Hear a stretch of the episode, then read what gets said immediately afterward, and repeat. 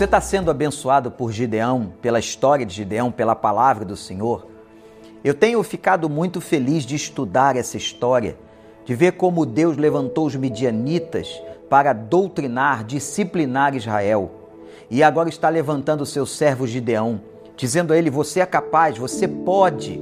Gideão sente medo, acha que não era ele, que ele não tinha capacidade, que a sua família era pequena.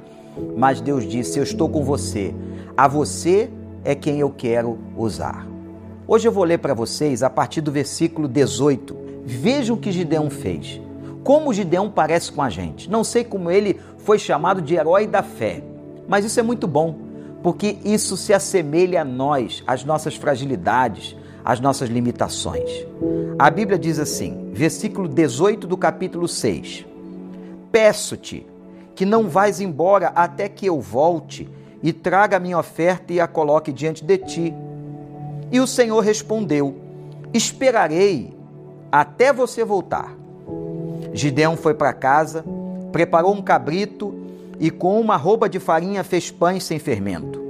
Pôs a carne num cesto e o caldo numa panela. Trouxe-os para fora e ofereceu-os a ele sob a grande árvore. E o anjo de Deus lhe disse: Apanhe a carne e os pães sem fermento, ponha-os sobre esta rocha e derrame o caldo. Gideão assim o fez.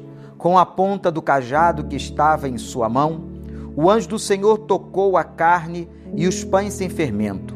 Fogo subiu da rocha, consumindo a carne e os pães, e o anjo do Senhor desapareceu. Quando Gideão viu que era o anjo do Senhor, exclamou: Ah, Senhor soberano! Viu o anjo do Senhor face a face. O que, que tem de lição aqui? Quando Gideão reconhece que Deus o está chamando e quer usar a vida dele para libertar, liderar Israel na libertação das mãos dos midianitas, ele então fica em dúvida, veja como somos, e diz assim: Senhor, se é o Senhor mesmo que está falando comigo, se essa voz vem do Senhor, não é igualzinha a nós, a mim e a você.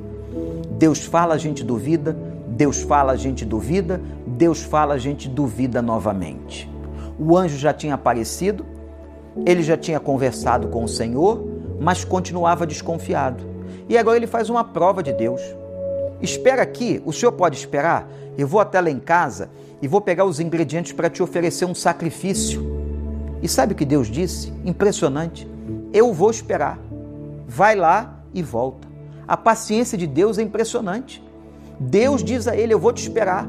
Pode ir lá pegar os elementos para fazer o sacrifício. Eu vou aguardar. Misericórdia, gente. Deus tem por nós muita estima, muito amor. Ele podia destruir Gideão, ele podia destruir a mim e a você mas ele tem toda a perseverança e toda a paciência, dando oportunidade para nós.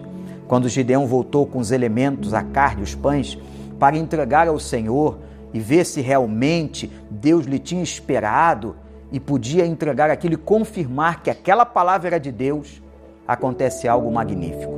O anjo do Senhor pega aquele holocausto, aquele sacrifício e toma para si, e toma para o Senhor.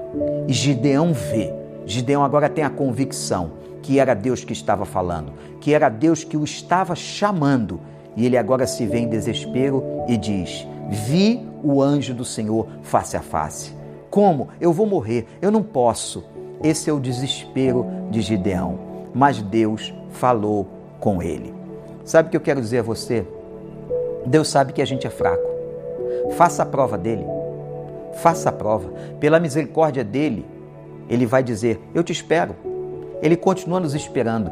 Ele continua, sem precisar, mostrando a nós o seu poder, a sua grandeza, a sua força, a sua bondade com a gente. Faça a prova do Senhor e veja o quanto Ele é Deus. Ele é misericordioso e Ele é capaz de nos aturar apesar das nossas imperfeições. Ele sabe quem somos, ele sabe que a nossa fé é muito pequena, porque se ela fosse do tamanho de um grão de mostarda, a gente podia transportar as montanhas.